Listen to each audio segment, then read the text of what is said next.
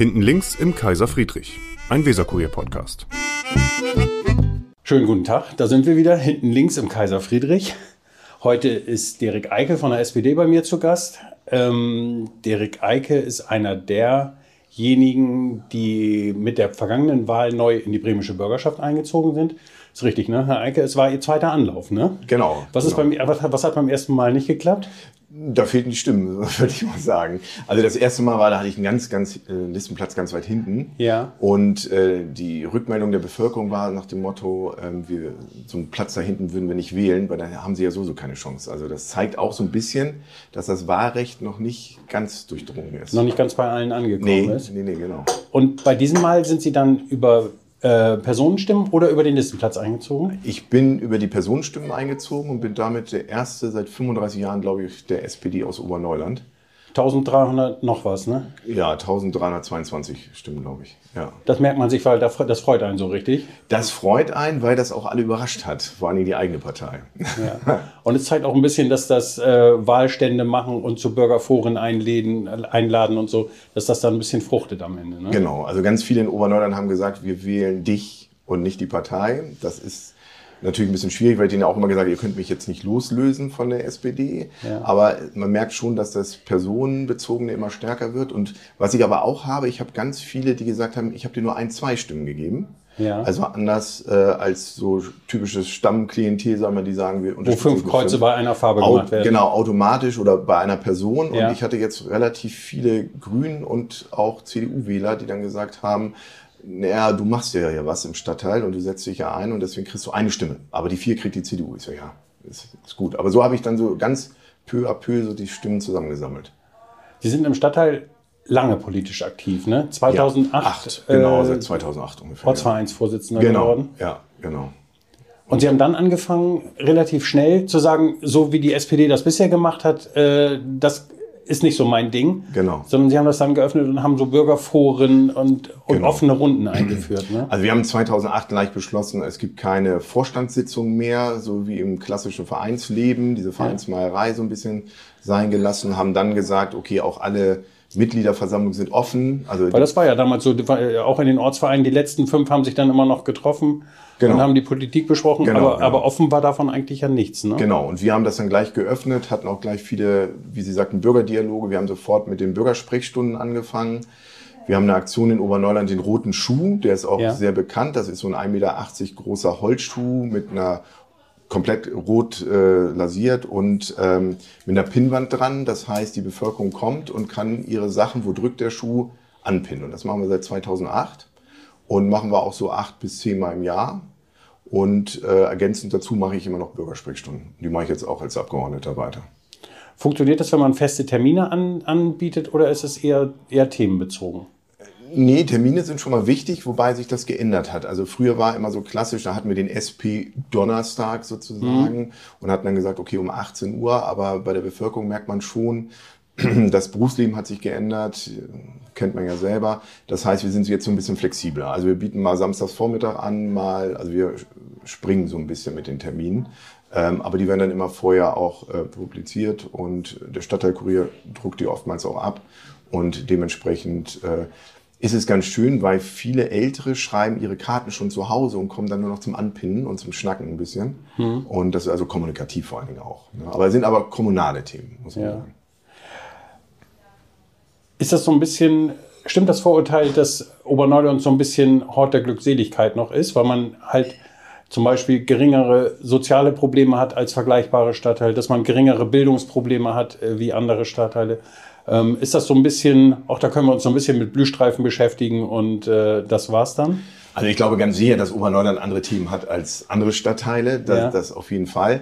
Ähm, ich muss sagen, ich fühle mich so wohl in diesem Stadtteil, weil das Miteinander so gut ist. Also das äh, kann ich jetzt aber bei anderen Stadtteilen nicht beurteilen. Also diese, ich hatte gerade vor zwei Wochen hatte ich zum Neujahrsempfang eingeladen für alle Ehrenamtlichen. Also dann kamen die Vereine, aber auch THW, wegen dem Deichschutz sozusagen, dann kam die Freiwillige Feuerwehr, es kommen aber auch dann Schulen und so weiter. Und das ist dann so ein großes Miteinander. Also dann wird es dann wieder so dörflich. Das, äh, Das heißt, die Kommunikation folgt eher noch dörflichen Strukturen. ja, wenn man, wenn man und so. drauf Lust hat. Also das Ja. ist, ich hatte da immer schon Lust, bin ja zugezogen und ähm, hatte da immer Lust zu und äh, bin deswegen auch sag ich mal, so bekannt im Stadtteil und habe daher auch die Stimmen bekommen, weil ich auf diese Kommunikationsebene Lust habe. Ne? Und sich einzubringen und zu machen, heißt, 1. Mai habe ich mit organisiert auf dem Lürkrophof schon, oder ich organisiere seit, glaube ich, jetzt zwei Jahren den Bremer Imkertag mit, obwohl ich gar kein Imker bin.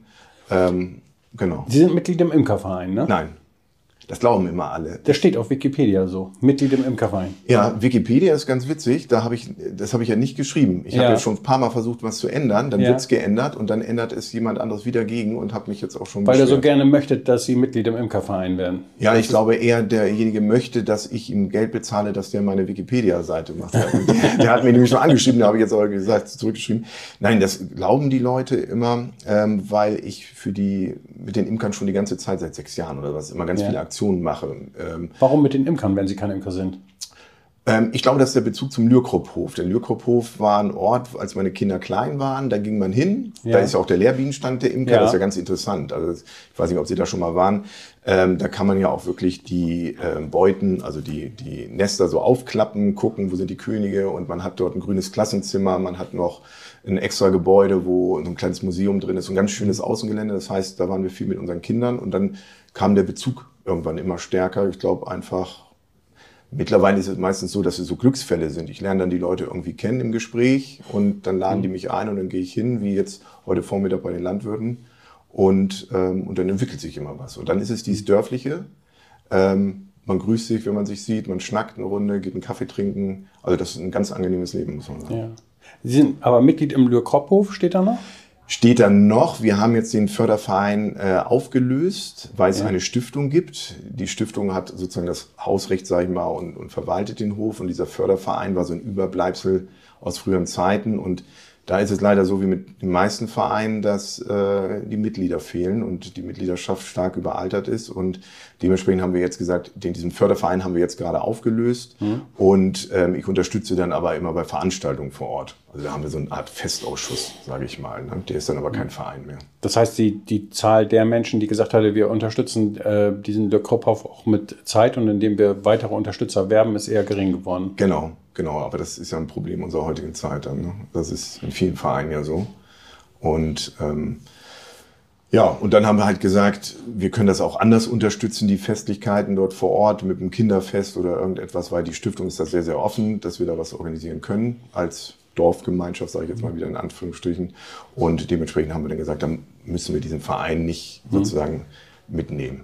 Da sind Sie dann nicht als Sozialdemokrat, sondern als Mitglied der Dorfgemeinschaft, wenn Sie in diesen Funktionen. Jein, also ne, natürlich, also wenn ich in so einem Verein bin, dann bin ich immer Privatperson, logischerweise. Die, aber bei uns ist das im Stadtteil wirklich so, man wird aneinander natürlich an die Partei gekoppelt. Ja. Heißt aber, der erste Vorsitzende war FDP, ich war der zweite Vorsitzende SPD und der Schatzmeister ist CDU.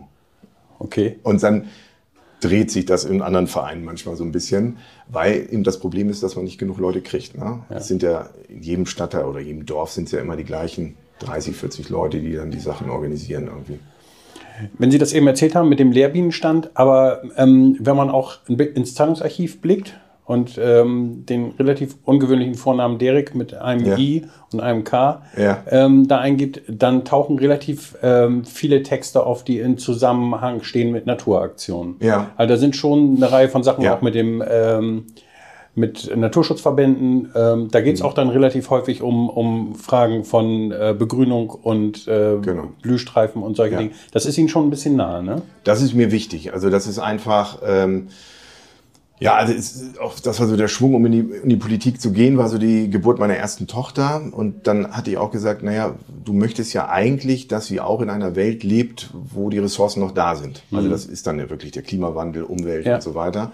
Ähm, und dementsprechend war mir das immer wichtig. Ähm, kombiniert natürlich immer mit, ich sag mal, ein bisschen Eigennutz. Dann ging es um, um einen äh, Bürgersteig am Achterdiek, äh, den ich dann acht Jahre lang verfolgt habe, bis er da war. Das war so mein erstes kommunalpolitisches äh, Feld. Ach so, vor der eigenen Haustür Vor der Haustür, ja, genau, Ja. vor der eigenen Haustür. Deswegen sage ich aber, es ist ja nicht nur alles äh, gemeinnützig, sondern es ist ja auch manchmal eigennützig. Ja. Und äh, vor der eigenen Haustür, da hatte ich mich geärgert mit, dann habe ich Unterschriftenlisten gemacht, den Seniorenbeauftragten geholt. Weil der, weil der Bürgersteig nicht so war. Der war gar nicht da. Der war gar nicht da. Unser neues Baugebiet war da, aber eben kein Bürgersteig und die Kinder mussten ja irgendwie zur Kita oder zur Schule oder irgendwas.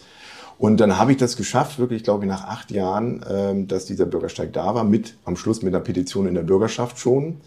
ähm, als Bürger.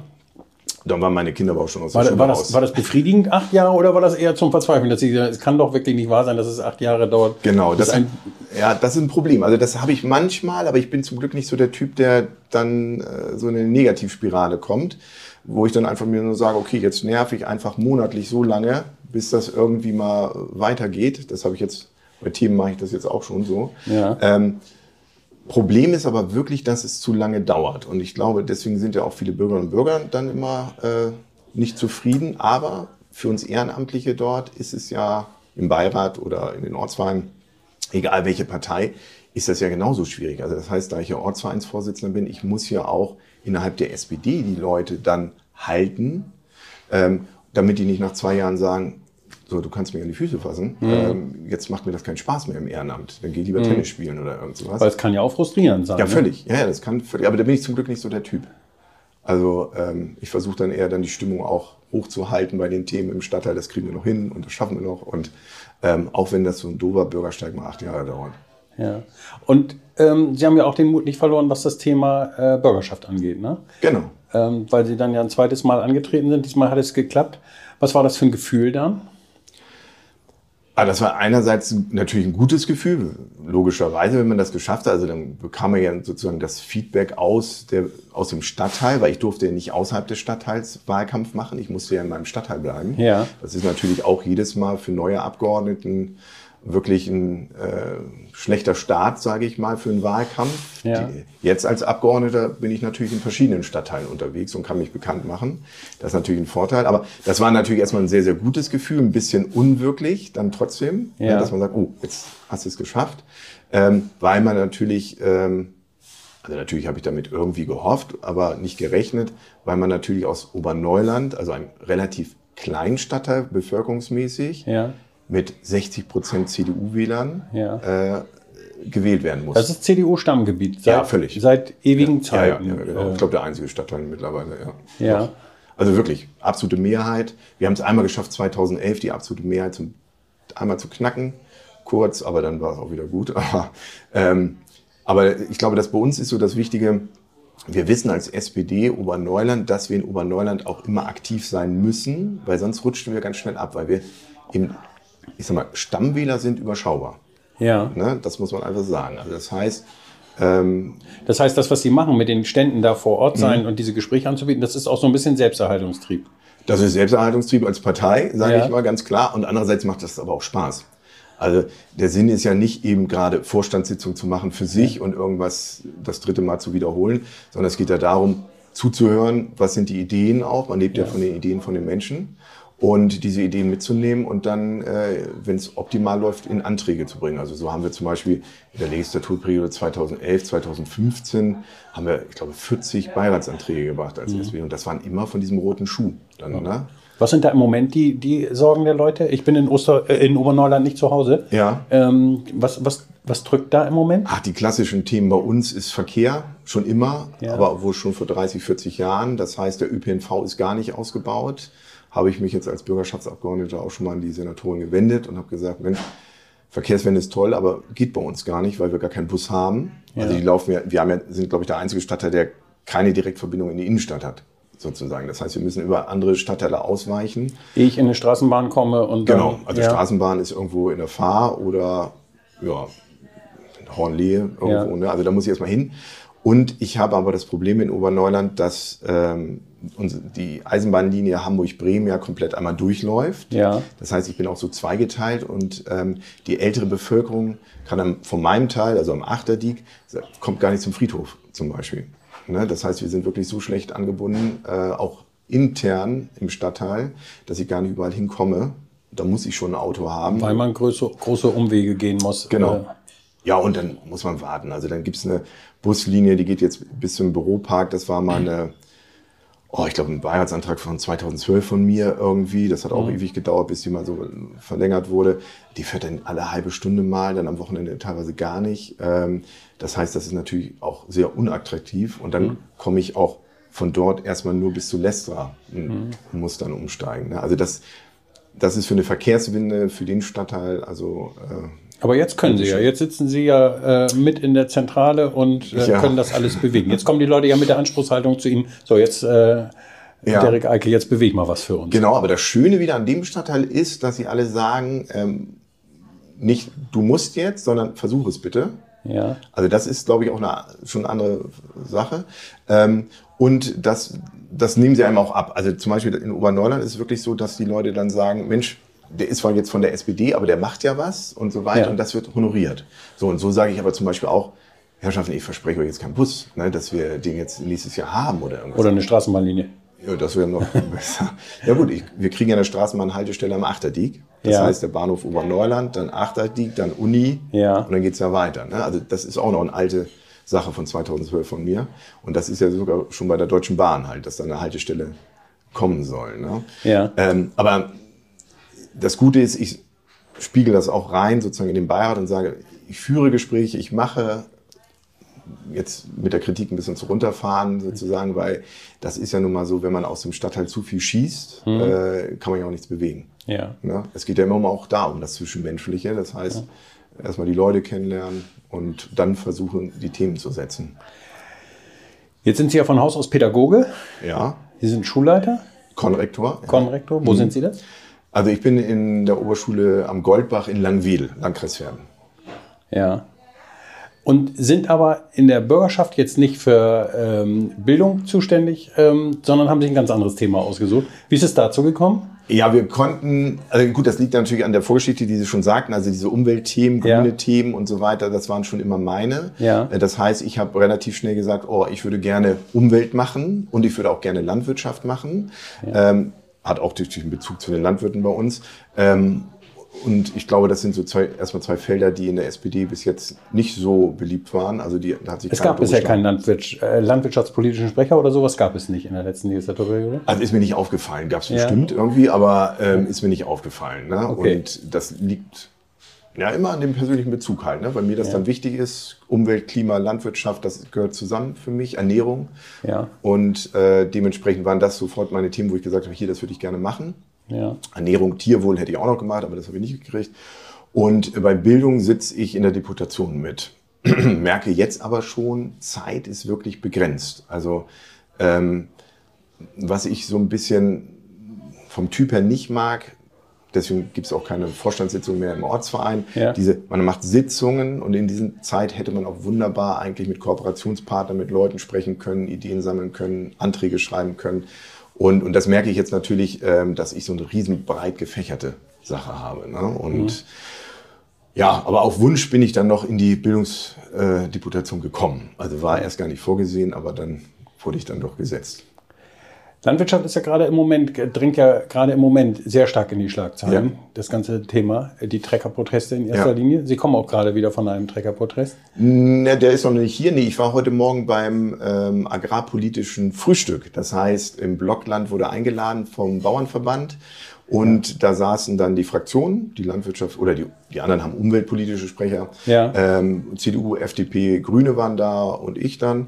Und äh, dann waren Molkereien da, also Davis und ähm, Deutsche Milchkontor, es waren die, Land, die Landwirtschaftskammer noch da und der Staatsrat war da. Ja. Und dann sind's so Runden halt. Ne? Und wie viele Landwirte? Och, es waren bestimmt acht, neun Landwirte da. Ne? Okay. Also die haben sehr gute Auswahl, finde ich, auch getroffen. Bio-Landwirte, nicht Bio-Landwirte, junge. Also das ist ja auch ein Riesenglück, dass wir gerade junge Menschen haben, die die Höfe übernehmen, weil das Ja. ist ja das größte Problem. Da waren auch vier Junge dabei, die dann ihre Sicht geschildert Zuletzt haben. hieß es aber auch, das Interesse daran, an jung, äh, das Interesse junger Menschen, einen Hof zu übernehmen, würde wieder zunehmen. Also habe ich jetzt nicht gehört und habe ich auch noch nicht irgendwo gesehen, Okay. weil das große Problem bei uns in der Landwirtschaft ist eben diese Planungssicherheit. Wie, Ja. wie sieht das aus, wenn ich jetzt einen Stall baue? Ist das in zehn Jahren noch nach den DIN-Normen für die Tiere und ähm, oder die Moorvernassung, wo jetzt ja viel drüber geredet wird? Wie sieht denn das aus? Verliere ich Land? Dann brauche ich auch jetzt nicht mehr investieren. Also das sind jetzt so gerade Probleme, ähm, dass wir nicht planen können. Ne? Und ähm, da muss ich aber auch sagen, ähm, da waren uns die Parteien und, und ähm, die Abgeordneten, die da waren, auch alle einig. Ähm, und da gibt es auch gar kein Parteigedöns, sage ich mal, ne? sondern haben wir gesagt, nee, das müssen wir jetzt wirklich mal angehen. Weil zusätzliches Land ist ja im Bremer Umland und in Bremen eher nicht, nicht zu erwarten, dass Nee, man genau. zusätzliche landwirtschaftliche Genau. Flächen irgendwie akquirieren könnte. Genau. Sondern da geht es ja eher tatsächlich um Flächenverluste. Genau. Und da muss man gucken, wie man die kompensiert. Kann man sagen, andere Einnahmen durch Windkraft oder Photovoltaik auf, auf Flächen oder dass man sagt, wäre eine Idee von mir, halt einen ähm, außerschulischen Lernort Landwirtschaft richtig machen. Der müsste natürlich dann auch organisiert und bezahlt werden. Darüber könnten Landwirte dann immer wieder aus anderen Töpfen sozusagen Gelder generieren. Das Landwirte auf ihrem Hof.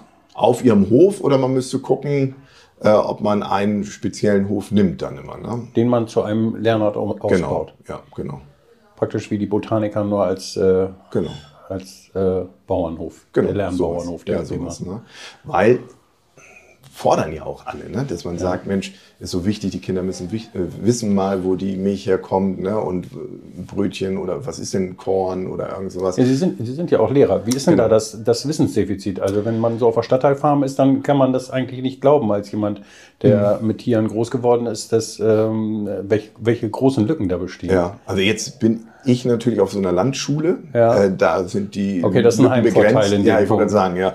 Dann ist unser Stadtteil ist ja landwirtschaftlich so ein bisschen noch geprägt. Das Ja. heißt, das ist auch nicht so das Problem. Aber es ist manchmal schon ähm, auch die Wertschätzung, aber das hat gar nicht was mit Kindern zu tun, sondern die Wertschätzung der Bevölkerung gegenüber denjenigen, der die Lebensmittel herstellt. Also es ist ja alles normal. Muss ich ja selber auch sagen. Ich gehe dann zu meinem Supermarkt in Oberneuland, kaufe dann ein innerhalb von 20 Minuten und mache mir ja auch keine Gedanken, wie viel Arbeit da eigentlich drin steckt. Ne, Das, das, also diese Und weiß im Zweifelsfall auch noch gar nicht, wo es herkommt. Ne?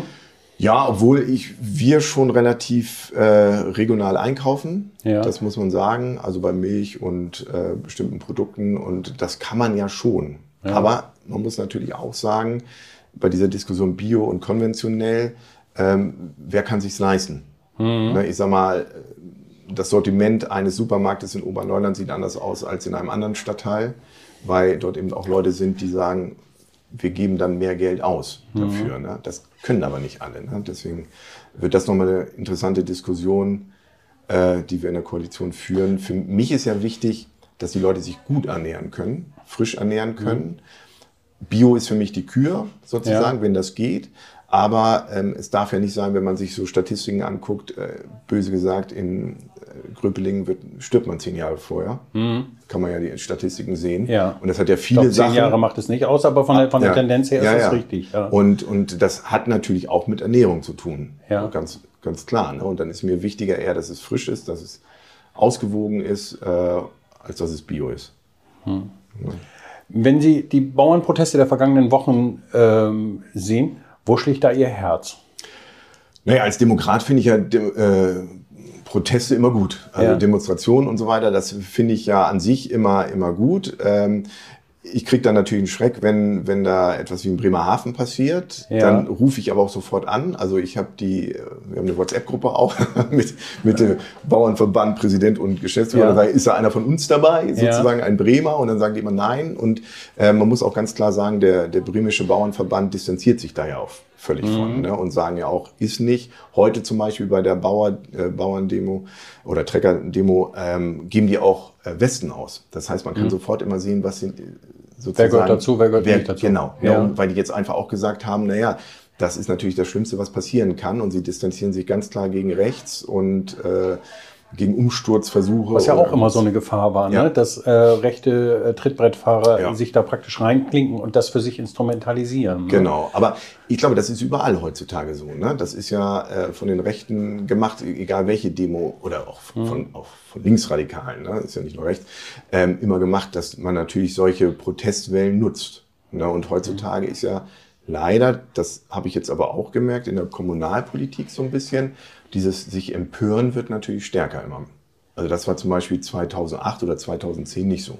So eine Grundunzufriedenheit, die sich da irgendwie Bahn bricht. Oder wie, Ja, wie genau. Ne? Wo, wo ich dann aber im Gespräch bin und, dann sage, und ich sage, sag mir mal ganz konkret, wo jetzt dein Problem ist. Ich kenne ja dein Haus, was du hast. Also Mhm. äh, kann ja jetzt nichts Schlimmes sein. Ne? Und, ähm, und man kann es dann gar nicht fassen, sondern ich glaube, das ist natürlich auch ein Problem äh, der sozialen Medien heutzutage. Also ich muss ja auch aufpassen, dass ich zum Beispiel mir das nicht zu lange angucke.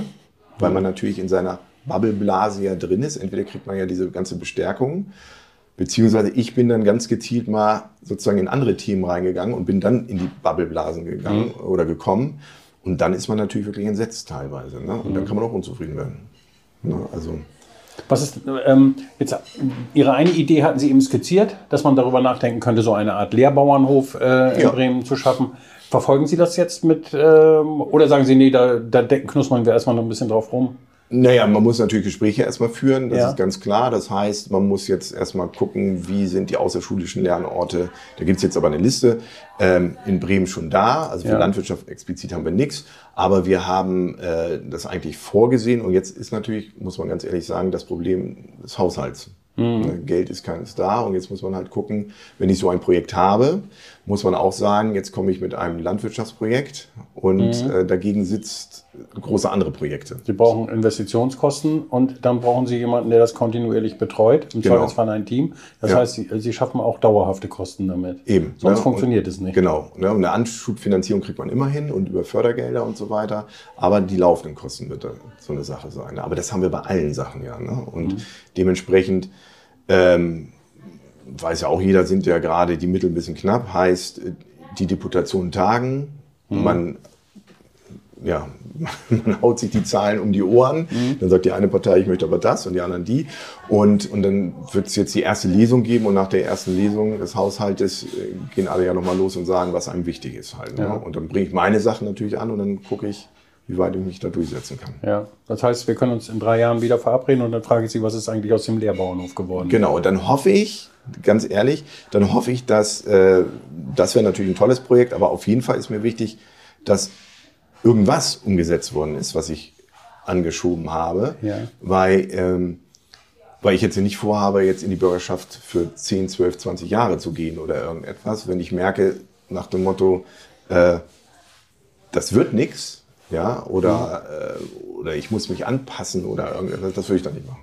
Ja, aber jetzt ganz ehrlich, Sie gehen ja nicht in die Bürgerschaft, um gleich vorher zu sagen, also wenn das jetzt nicht so richtig nein, läuft, dann, nein, nein. dann höre ich in vier Jahren wieder auf. Nein, nein, das stimmt. Nein, also natürlich sind ja auch viele Langzeitprojekte da, die man ja. jetzt eintüten müsste. Zum Beispiel bereite ich jetzt einen Antrag vor, dass man sagen könnte, ähm, wir müssen mal schauen, wie manche süddeutsche Städte, dass man äh, die, den Straßenbelag, der ist in vielen süddeutschen Belegen schon hell damit eben die Sonne nicht so gespeichert wird, ne, ja. reflektiert wird. Sowas. sowas mal anzufangen, das dauert ja so 20, 30 Jahre, bis das mal voll umgesetzt ist. Ja. Aber also ich möchte einfach nur sehen, dass so ein paar Sachen in Gang kommen, weil nur schön reden in der Bürgerschaft, äh, das kriege ich auch hin, aber ähm, es muss was rauskommen. Ne? Sind Sie so ein bisschen der Grüne, der Grüne in der SPD-Fraktion? Ich glaube schon, ja. Also der Grüne und dann der auch noch der aus Oberneuland. Und dann auch noch der, der Lehrer und aus Oberneuland. Ja, pfui, ne?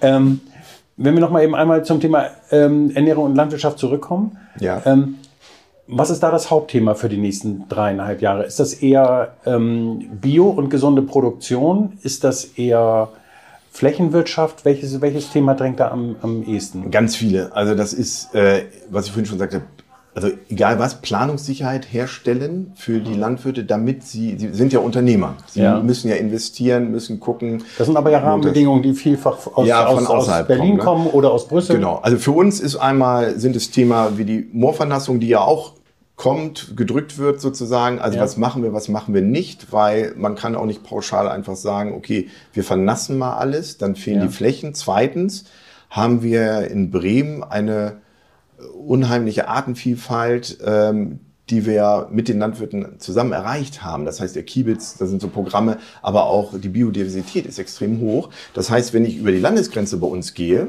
mhm. ähm, nach Niedersachsen rüber, sieht man das an den Wiesen. Ja, also die Landwirte sind ja, also ganz optimal ist das. Ne? Verwaltung war heute da, Politik war da, Landwirte waren da. Das ist ein ganz, ganz nettes Miteinander, um ähm, und man will auch zusammenarbeiten und, ähm, und die Umweltverbände auch. Also die haben ja einen guten Kontakt zum BUND und so weiter. Ähm, der BUND, den hatte ich ja auch schon in der Bürgerschaft, sagt, nein, unsere Landwirte machen ganz tolle Arbeit und so weiter. Ähm, also man sieht diese gute Zusammenarbeit in Bremen mhm. so und die muss man auf jeden Fall erhalten und dementsprechend wird die Moorvernassung natürlich Thema in der Deputation irgendwann sein, mhm. weil wir uns dann natürlich auch irgendwann mal so hinstellen müssen, dass wir sagen, nee, Moment mal, in dem Bereich wollen wir gar nicht vernassen. Aber es geht auf der anderen Seite ja auch nicht völlig konfliktfrei. Wenn sie sagt, wir sind alle ganz nett miteinander Nee, nee, umgehen, sondern man muss ja dann auch, wenn man Ja. sagt, irgendwie ähm, monokulturelle Landwirtschaft Genau. stört mich, Ja. dann muss ich das ja irgendwann auch benennen. Und dann muss Genau. ich das ja dem Landwirt, dem Betreffenden, Ja. dann im Zweifelsfall auch sagen können. Das Genau. geht ja nicht immer friedlich über die Bühne. Nein, Konflikte sind ja auch nichts Schlimmes. Also ähm, ist ja, also ich sag mal, auch Kritik ist ja nichts Schlimmes, sondern eigentlich ist ja dafür da, dass ich dir sage, Achtung, ähm, ich sehe das anders, weil ich und dann hört sich der andere die Begründung an und kann sagen, ich nehme die an oder nicht. Ähm, also so ist meine Grundeinstellung immer. Und dementsprechend natürlich gibt es Kon äh, Konfliktfelder. Das ist das Moor, das ist der Wolf, das sind verschiedene Themen, wobei der Wolf äh, wirklich ein Thema ist, was so emotional geladen ist, wo man aufpassen muss, dass das nicht komplett äh, ja, einen Stellenwert bekommt, was es eigentlich nicht hat. Wobei wir natürlich trotzdem äh, das Thema bearbeiten müssen, ähm, weil natürlich aus Niedersachsen die Wölfe rüberkommen. Das, das ist eine ganz klare Sache. Aber auch da haben wir dann gesagt, ja, ähm, vorgestern in der Deputation, wir setzen das jetzt auf die Tagesordnung mal, um wirklich schon mal vorzubesprechen, was ist denn überhaupt möglich. Weil klar, die Zäune und was wir da alles haben, aber ich möchte ja auch nicht das ganze Blockland eingezäunt haben. Man möchte ja nicht an jedem Feld irgendwie so einen hohen Zaun stehen haben. Damit mache ich ja auch das, äh, das Gefühl komplett kaputt. Ne? Ja, das Gefühl, aber ich mache ja auch für alle anderen Wildtiere alles kaputt. Ja. ich kann ja gar nicht sagen, wir zäunen mal ein und jetzt kommt kein Reh mehr durch oder irgend sowas. Ne? Also das funktioniert ja nicht, sondern man muss dann wirklich gucken, äh, wie geht man dann wirklich damit um. Und da ist ja die neue Regelung so, die Niedersachsen auch schon macht. Bremen äh, hatten wir jetzt ja einen Fall in Seehausen halt mit, mit einem Riss oder mehreren Rissen. Das heißt, dann ist es halt aber rechtlich sehr schwierig noch, äh, um zu sagen, äh, diesen Wolf kann man schießen. Ja. Ne, Der muss ja sozusagen nochmal zurückkommen und nochmal diese Zäune überwinden. Das lernt das Tier natürlich und, Ja. und so ein Tier wird dann ja gefährlich sozusagen. Und dann muss man gucken, wie man, wie die Jägerschaft dann sagen, entnimmt sozusagen. Ne? Ja, entnehmen ist da Ja, ja, also ein äh, nettes die, Wort, die, ne? die formschöne Umschreibung. Ja, ja. Ähm, tatsächlich geht es ja darum, dann das Tier zu schießen. Ähm, da haben Sie dann aber auch keine Berührungsängste. Das, äh, das sagen Sie, das können wir ganz nüchtern diskutieren. Auch wenn Sie sagen, als Umweltschützer. nein, nein, nein, ich hoffe ja, dass wir die Themen so äh, sachlich diskutieren können, weil jedes Thema kann natürlich total durch die Decke gehen. Ähm, aber deswegen haben wir jetzt gesagt, äh, aber auch die anderen Parteien halt in Absprache mit der, das wollen wir jetzt einmal mit den Landwirten und Jägern und auch einmal diskutieren wirklich. Ähm, wobei, wenn das dann der Fall ist und äh, die Rechtsprechung ist dann so, dann wird dieses Tier geschossen. Und ähm, aber es wird uns nicht so betreffen in Bremen, wie es Niedersachsen betrifft. Das ist ja auf jeden Fall. Ne? Man muss nur immer aufpassen, aber das, das kann selbst ein Verkehrsthema sein, dass das nicht zu emotional geladen wird. Weil dann kriegt man irgendwann gar nichts mehr hin. Wenn Sie so eine ausgeprägt ökologische Perspektive auf die Themen haben, ähm, warum sind Sie da nicht zu den Grünen gegangen? Warum sind Sie denn zur SPD gegangen? Ja, ich glaube einfach, äh, Bildungspolitik war es, Ja. ähm, weil da gibt es ja doch noch Unterschiede. Ähm, das war so mein, mein Anlass und so ein sozialer, da war es noch eher das Soziale. Also das Grüne ist so erst entwickelt, so im Laufe der Jahre. Vielleicht auch durch den Umzug nach Oberneu, ich weiß es nicht genau, oder durch die Kinder von mir, dass ich irgendwann gesagt habe, Mensch, ist das schön und äh, die Natur müssen wir unbedingt erhalten und dann ging das ja auch mit Klima so richtig die Diskussion los. Ne? Das war mir immer wichtig, also dass meine Kinder sozusagen auch in dieser Welt so aufleben oder weiterleben können Ja. ähm, mit den Möglichkeiten. Gehört aber auch dazu, zum Beispiel, dass ich unbedingt möchte, dass meine Kinder natürlich in einer Gesellschaft aufleben, die die Menschenrechte hat, die Grundrechte und die Gewaltenteilung natürlich. Ne? Also deswegen ist auch das der zweite Grund, warum ich in die Politik gegangen bin, weil ich sag mal, aufregen können sich alle, aber man muss schon was machen. Und fühlen Sie sich da ähm, in der SPD-Fraktion richtig aufgehoben mit, diesen, mit dieser Perspektive? Mit der ökologischen Perspektive? Ja, ist das fühl der mich- richtige Ort für Sie? Ich fühle mich auf jeden Fall als Ergänzung. Das Ja. ist ja schon mal so. Also na, jeder hat ja so sein, ich sag mal, Steckenpferd oder irgendetwas. Und das macht das ja natürlich aus. Und je größer die Fraktion ist, so mehr Steckenpferde hat man da. Und ähm, aber ich habe auf jeden Fall das Gefühl, und das weiß ich auch, dass man mir zuhört. Das ist ja schon mal das Entscheidende. Und dass ich natürlich schon einzelne Punkte dann anbringen kann, wo ich sage, nee, das möchte ich aber anders. Oder ich möchte gerne einen extra Antrag haben. Oder eine Anfrage stellen, zum Beispiel im März sind welche. Ähm, und das läuft dann auch. Also es sind zwar vielleicht Umweltthemen auf einmal da, aber ähm, auf jeden Fall habe ich das Gefühl, das wird als gute Ergänzung gesehen. Alles klar. Ja. Vielen Dank, Derek Eike, für das Gespräch. Ah, und ja, Dankeschön. Hat mich sehr gefreut. Das war Hinten links im Kaiser Friedrich, ein Weserkurier-Podcast.